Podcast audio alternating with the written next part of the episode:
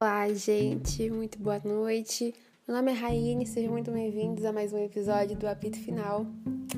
Bom, é, a princípio eu gostaria de agradecer pelo pessoal que escutou o primeiro episódio, que deu feedback, depois veio conversar comigo sobre o tema. É muito legal toda essa interação, é importante também essa participação de vocês. Bom, durante a semana passada eu estava planejando já abordar um determinado tema, só que aí, é, no sábado, eu fui fazer umas pesquisas lá no Museu do Futebol, no centro de referência. Cheguei lá, o cara me indicou um, um outro tema, assim, que já era algo que eu já estava pensando em escrever, falar sobre, que casou muito também com a situação que a gente está vivendo agora na América do Sul em relação ao Chile, né? Bom, então o que eu vou falar hoje é sobre a ditadura militar que rolou no Chile do Pinochet é de 73, tá ok? Eu vou fazer aquela introdução básica com vocês em relação à história, para vocês conseguirem se. Uh, como é que fala?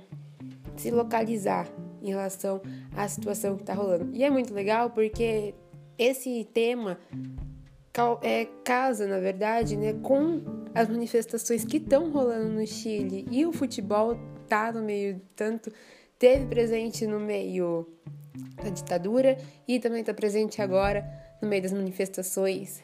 Então, eu fiquei muito feliz assim quando as coisas se encaixam, né? Bom, o governo que sofreu o golpe foi o de Allende.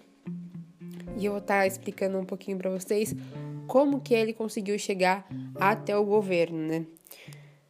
É, o Eduardo Frei, ele tinha chegado ao poder derrubando o Allende nas eleições da década de 60, e a democracia cristã, ela venceu e conseguiu o apoio da direita, ficando assim todo mundo contra o Allende. Nas eleições seguintes, um partido nacionalista e conservador, ele decidiu lançar um candidato próprio e os votos do centro ficaram divididos entre a democracia cristã e o Partido Nacional, o que acabou favorecendo a unidade popular, é, que era frente de partidos diferentes. Então tinha o pessoal do comunismo, socialismo, da direita, tudo nesse mesmo partido. Bom, o Allende ele representava uma estratégia e uma tentativa para a sociedade anticapitalista. Então ele apresentou uma proposta radical e também radical para a galera da esquerda que até então não estava preparada para, quer dizer, estava preparada, mas achou aquilo tipo é, duvidaram, né, da proposta, onde seria implementada uma plataforma para fazer a transição para o socialismo por meio de vias democráticas. Eu eu arrisco dizer que é que era um plano assim meio utópico, né? Eu, eu arrisco dizer isso. Enfim, é, o Chile ele já tinha uma história com outros governos anteriores e que preparou o povo chileno para uma radicalização como a de Allende. Então, na década de 20, o Arthur Alessandri ele introduziu uma série de reformas, uma das reformas foi a trabalhista, que conseguiu entrar em cena por meio de via institucional legal, sem que houvesse golpe ou revolução, como houve no caso de aqui no Brasil, né, com o João Goulart. Já em 38, o Chile era governado por uma frente popular que fazia eco em outras frentes populares que se formavam, por exemplo, na Europa, né, em um momento pré-Segunda Guerra Mundial, onde estava acontecendo uma polarização ideológica e os polos de direita conservadora com ideias totalitárias que se fizeram presente em vários países, e aí, como forma de resposta para esses polos, se constituíram essas frentes populares. Em 64, a democracia cristã ela propõe assumir uma postura anti-oligarca e, ao mesmo tempo, posturas desenvolvimentistas. E durante o governo do Eduardo, a democracia cristã realizou algumas reformas estruturais, como a agrária, que atacou o fundiário, uh, também a urbana, no sentido de inclusão social, que transformava os espaços públicos. Já em 70, o Chile vivia um período de reforma social, nacionalista, desenvolvimentista, que já haviam sido implementadas há várias décadas. Foi que eu acabei de falar, né? Que no, na década de 20 já estavam preparando é, o, o povo chileno para essa radicalização, que se considerou sim possível chegar a uma plataforma política com esse tamanho. E desde o início do governo do Allende, ele já sofria questionamentos e muitos dos estudantes eram contra é, esse governo dele. Né? A unidade nacional ela conseguiu conquistar o apoio da democracia cristã, que tinha maioria no Congresso, e a relação entre os dois sempre foi algo é, conturbado. Em 73, a democracia cristã ela exigiu uma reforma constitucional onde reduziria o poder do executivo.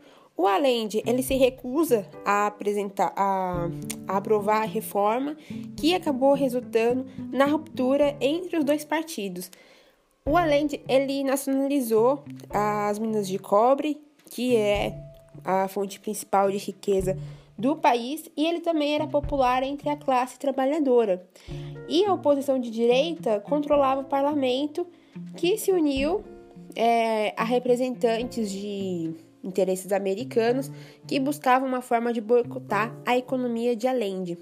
Ah, é bom lembrar vocês que nessa época já estava ocorrendo já a Guerra Fria, né? Aquela coisa dos Estados Unidos contra a União Soviética, capitalismo, socialismo e comunismo, ver quem ia é, ter o poder sobre os outros países. Os Estados Unidos viu o que estava rolando no Chile e decidiu apoiar isso e foi o momento em que boicotaram a economia do Allende, o investimento privado caiu e o desemprego aumentou e a classe média foi para a rua. Isso me lembra até o golpe que a gente teve com a presidente Dilma. Bom, é, no meio desse caos e instabilidade, o parlamento ele aprovou a convocação para o ministro militar para solucionar, quer dizer, para os militares para poder solucionar o caso.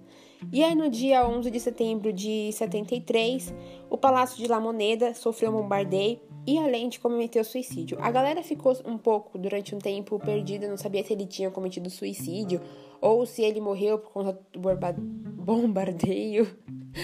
Mas aí ele tava com uma K-47, tem uma foto dele com essa K-47 e ele cometeu suicídio mesmo. Uh, logo em seguida, é dado início a 17 anos de ditadura no Chile.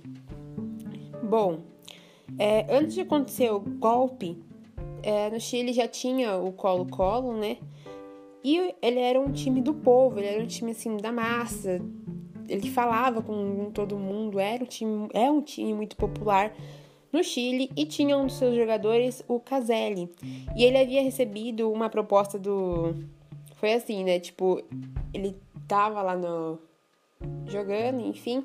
E aí ele recebeu uma proposta do Santos para poder vir pro Brasil. Chega a ser irônico, porque aí, tipo, ele foi e falou assim que ele não iria, não tinha o porquê ele ir para lá, porque o lugar onde ele tava era muito bom de ser vivido e tudo mais. E aí, depois de um tempo, teve o golpe, né? E o Caselli, ele era um apoiador do Allende, é, foi um grande ídolo para a equipe colo-colina, disputou a Copa do Mundo pelo Chile em 74 e 82 e ficou conhecido como um ícone de resistência contra o militarismo. O Colo-Colo, né, ele sempre foi a ele sempre teve uma equipe com tamanha consciência social e os seus jogadores também, eles participavam da, da realidade do país, eles sempre tiveram consciência do que estava rolando. E, ele, e o Caselli, ele foi um desses jogadores. E antes da Copa de 74, bom, teve... É, é, como é que fala?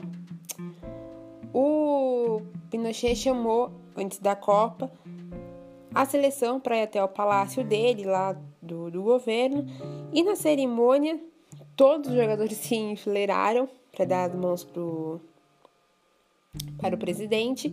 E aí, rapidamente, quando chegou no na vez do Caselli, ele colocou a mão para trás, né?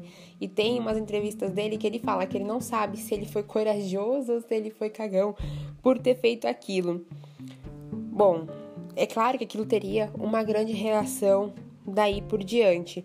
É, ele perdeu o posto de capitão e em semanas, acho que duas semanas depois, se eu não me engano, que eu tinha lido, a mãe dele foi sequestrada e brutalmente foi torturada sem que ninguém soubesse do, do fato com ela. Ah, tinha, na verdade, né, o, o Estado Nacional da, da Laú ele foi utilizado como um campo de concentração durante o, governo militar. E aí muitas pessoas elas foram torturadas e assassinadas dentro da, daquele estádio. E aí em 73 a seleção chilena ela participou de uma repescagem para a Copa na Alemanha e o jogo ele aconteceria no estádio nacional.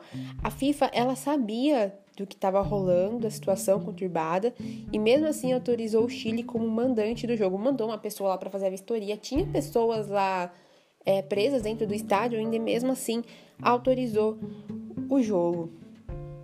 É, esse jogo seria contra a União Soviética. Os soviéticos, sabendo que o estádio estava sendo usado como lugar de tortura, ele se recusa a jogar e aí o pessoal fala que é o jogo fantasma, né? O jogo místico, assim. Só aconteceu na cabeça dos chilenos, as pessoas falam.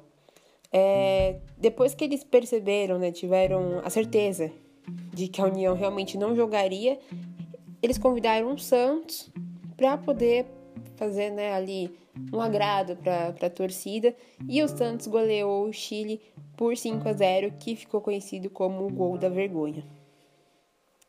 Uh, e aí, novamente, né, entre aquele caso. O Colo-Colo, por ser um time principal do Chile e o time do povo, ele foi utilizado pelo governo do Pinochet como forma de manipulação. Tanto que até hoje as pessoas fazem essa ligação do governo com o estádio, porque o estádio, do estádio não, gente, do governo com o time.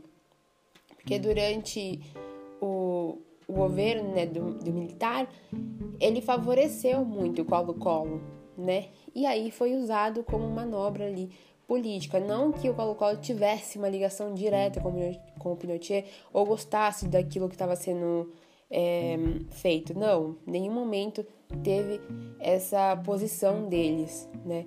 Pinochet simplesmente usufruiu ali da, da visibilidade, do populismo do Colo-Colo, que acabou sendo vítima de tudo isso. Tanto que na Libertadores de 91 é, a Laú, né, ela falava que o Colo-Colo ele foi favorecido pelo governo e ganhou simplesmente a Libertadores porque era o querido e não sei o que e tudo mais.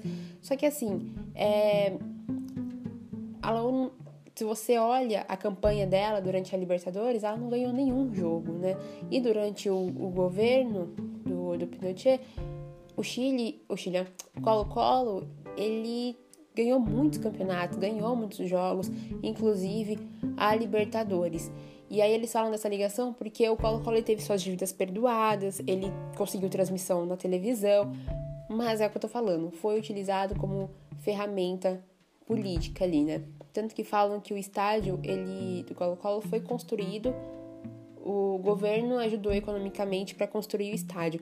E as pessoas sabem, pelo menos as que estudaram e sabem da história do, do time, né, que não teve nenhuma ajuda econômica. O Pinochet ele tentou sim, ele fez uma promessa para poder ajudar o clube a construir o estádio, porém é, ninguém queria e aí ele perdeu a votação e ele não ajudou com relação a isso. E com todo aquele tumulto que estava rolando no Chile, né, com toda aquela morte, aquela brutalidade, o futebol ele era o momento onde as pessoas elas se uniam e esqueciam dos problemas políticos e sociais que o país estava passando. E após a Copa de 74, o Caselli ele foi proibido de, de aparecer na convocação da seleção. Proibido, né? E a proibição só acabou em 79 então, nesse tempo que ele ficou fora do Chile, ele jogou na Espanha. E aí ele conta nas entrevistas dele que não era falado sobre ele, não falava sobre os jogos, não falava sobre o time que ele estava jogando. Assim, ele ficou totalmente excluído do país. E aí, entre 74 e 78, ele ficou na Espanha por conta das perseguições que ele estava sofrendo. E aí, em 79, ele volta para o Colo-Colo. Só que aí, em 86, ele deixa os gramados e depois é feita uma campanha, é, é, chega a ser irônico, né? Porque é feita uma campanha, uma pseudo-democracia, né? Podemos chamar assim, para saber se o Pinochet ele continuaria ou não como governador, né? E como as pessoas não sabiam que a dona Olga, que é a mãe do Caselli, havia sido torturada, eles foram até a televisão. A dona Olga falou sobre o que tinha acontecido. O Caselli, obviamente, né, votou contra a continuidade do governo e muitas pessoas que estavam divididas entre o sim e o não votaram também contra o governo e aí deu fim a esse momento sombrio do Chile. Bom, uh, teve todo esse contexto e aí o Pinochet foi como eu disse, ele ficou ligado ao clube do Colo-Colo, tanto que ele foi nomeado o presidente honorário do clube. E aí em 2015 as pessoas queriam, quer dizer, as pessoas desde o do fim, né, da, do governo, elas já queriam apagar essa imagem da ditadura com o clube. E aí, em 2015, foi feita uma petição online para retirar esse título que muitos diziam que ele era né, realmente o presidente. E aí conseguiram retirar esse título de presidente honorário. Bom, a equipe Colo-Colo ela despertou na torcida e até mesmo nos jogadores esse comprometimento né, a favor da luta contra as minorias. É um time muito consciente sobre a sua classe social, sobre o seu povo, sobre a sua história, e isso é muito importante. É muito importante ter isso também no futebol, né? E agora trazendo isso para o que está rolando aqui agora. Bom, o governo do Pinochet acabou em 90, em 91 ganha a Libertadores o Colo-Colo, tem toda aquela ascensão, né, do do governo e do time durante o mandato. E aí depois em 90 volta a democracia, quer dizer, renasce de novo né, a democracia no Chile. É, deixa eu só me localizar aqui. Ah, tá. De, a, quem é o atual presidente lá do Chile é o Sebastião Pinheira. E aí, ele tá no seu segundo mandato agora, né? E aí, desde o seu primeiro mandato, ele é associado às crenças políticas do Pinochet. E teve jogadores que apoiaram ele publicamente. Um deles é o Jorge o Valdívia. E ele é um dos jogadores do Colo-Colo. E ele apoiou, assim, o governo e incomodou a torcida, né? Que a torcida tenta dissolver essa imagem de, de totalitarismo, dessa história da ditadura com o clube. E aí um jogador atual acaba apoiando tudo isso. Bom, o Chile, ele é exaltado pelos neoliberais, né, que gostam disso, e como um exemplo de um país que deu certo, né, principalmente na parte da economia, que tem um grande sucesso. E quando o assunto é o PIB, o PIB deles, se não me engano, cresceu 4%. O PIB mostra que o nível de atividade está mostrando o nível de atividade do país como um todo, mas tipo, ele não está medindo ali a desigualdade. Então, desde a volta da democracia, em 90, privatizar tudo foi uma resposta para a demanda social. E, e a frase que eles sempre dizem, né? Não são 30 pesos, são 30 anos de opressão. E aí, com todas essas manifestações que está tendo, é, muitos jogadores do Colo-Colo começaram a se posicionar sobre isso, né? E aí, mais uma vez, o, o futebol ele dá voz a tudo isso. E uns nomes importantes da seleção começaram a se manifestar durante a nas redes sociais. Um deles é o Arthur Vidal, o Jaime e até mesmo o Valdívia, gente. Até mesmo o Valdívia postou a foto lá e se manifestou com o que tá rolando. Mas é, um dos principais que o, o técnico do Colo Colo também se manifestou, mas um que está uh, mais engajado com tudo isso, digamos assim, né, é o Esteban Paredes, que é o atual capitão do Colo-Colo e que recentemente, né, Ele é o maior artilheiro da história do campeonato chileno. Bom, tem um site chamado Trivela e aí eu vou ler aqui para vocês a conversa que teve do elenco colocolino para se unir à população nas ruas, tá ok? Então, tá aqui, ó. A minha reflexão e do plantel é de uma pena profunda por aquilo que estamos passando no país, por tudo o que aconteceu e por todo o excesso que se produziram. A verdade é que não vemos solução ao tema, é uma pena muito grande, uma lástima. Nós estamos com o povo, embora não compartilhemos a ideia dos incêndios e dos saques, também queremos que seja um Chile melhor e que tenha benefícios para pessoas, apontou El Tanque à rádio DN. É, e ao longo né, da, da semana e da conturbada que está tendo, alguns membros do Colo-Colo, eles já tinham saído na rua, né? Como os jogadores Andrés, o Carlos Carmona e assim como o técnico Mário Salas. Bom, é, o Paredes, né, ele falou em um coletivo que não apenas, é, não apenas nós como constituição, como opa, instituição, como Colo-Colo, que representa o povo, mas também as pessoas de Laú e, de La, e da La Católica, todos pelo mesmo bem. Comentamos ontem e estivemos analisando o tema para podermos manifestarmos como equipe. E por que não? Por que não ir apoiar toda essa gente que luta no dia a dia e levanta às 5 da manhã? Pensamos no assunto e creio que vamos ter uma resposta rápida para apoiar o que está acontecendo. A maioria está de acordo. Muitos de nós temos familiares que se levantam cedo e é por isso que temos de sair. Muita gente nos acompanha e poderíamos ter alguma voz, colocar nossa inquietude. Se a gente se une à massa, é um apoio às pessoas, completou o centroavante, dizendo que neste momento ninguém pensa em futebol e alguns de seus companheiros passaram a fazer é, até mesmo guarda em, em suas vizinhanças para evitar o saque. O campeonato chileno ele segue suspenso né, e não tem data de, de retorno ainda prevista. E o Paredes ainda demonstrou não aprovar o posicionamento coletivo feito pela diretoria do Colo-Colo e da Universidade do Chile e a Universidade Católica. E o atacante deixou claro a sua reticência quanto ao real interesse de seus patrões, né? O comunicado foi feito para tirar algo que não faz parte do sentimento deles. Eles não sentem a realidade. A mim me pareceu isso, analisou o veterano. Bom, os clubes no país são geridos por empresários, né? E através de sociedade anônima.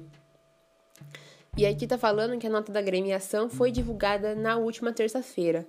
O Colo-Colo Católico e a Universidade de Chile deixam de lado sua rivalidade esportiva para fazer um chamado a todos os chilenos que buscam espaço de diálogo pacífico e de manifestação responsável de suas legítimas demandas. O exposto permitirá fazer frente à dívida social que enfrenta nossa, nossa sociedade e assim construir um melhor país para todos, respeitando os direitos de, opa, de todos os cidadãos. E aí é, na sexta-feira teve a união das três torcidas né, do, do país. Bom, gente, é, é para vocês verem né, como o futebol ele sempre acaba tendo uma maneira de se encaixar no, no cenário político. E em tempos onde o futebol ele passou a ser o meio de bem de consumo, é necessário, né, você recuperar a sua história e devolver as suas origens e entender que esse é o esporte que representa mais fielmente, né, a, o tradicionalismo de um país, de uma cultura, de uma região, de um povo e a importância dele nesse cenário, né, e o seu posicionamento. Bom, gente, é isso. Eu espero que vocês tenham gostado do tema. Procurem saber sobre o que está rolando. É muito interessante o que está rolando na América do Sul, porque tá tendo todo esse movimento neoliberal e tudo mais, e as pessoas estão é, começando, não a acordar, eu diria, né? Mas começando a ter consciência do que tá rolando. Bom, tem alguns podcasts que estão falando muito bem, assim, tipo, tão sabendo introduzir o que tá rolando na América do Sul. Tem um que é o Folha Podcast, que é uma entrevista com uma, uma socióloga, e ela aborda essa questão do, da América do Sul e sobre o neoliberalismo, a, a economia e o porquê de tudo isso que está acontecendo. Gente, é isso. Eu espero que vocês tenham gostado. Depois vocês mandem mensagem, dê o feedback, né? Como eu sempre falo. E me contem sobre as experiências que vocês estão tendo com relação às manifestações, é, o posicionamento de vocês sobre isso, o que, que vocês estão achando, que é muito importante sim a gente estar tá conscientizado sobre tudo isso, tá bom? Beijão, boa noite e até provavelmente o próximo domingo. Thank you.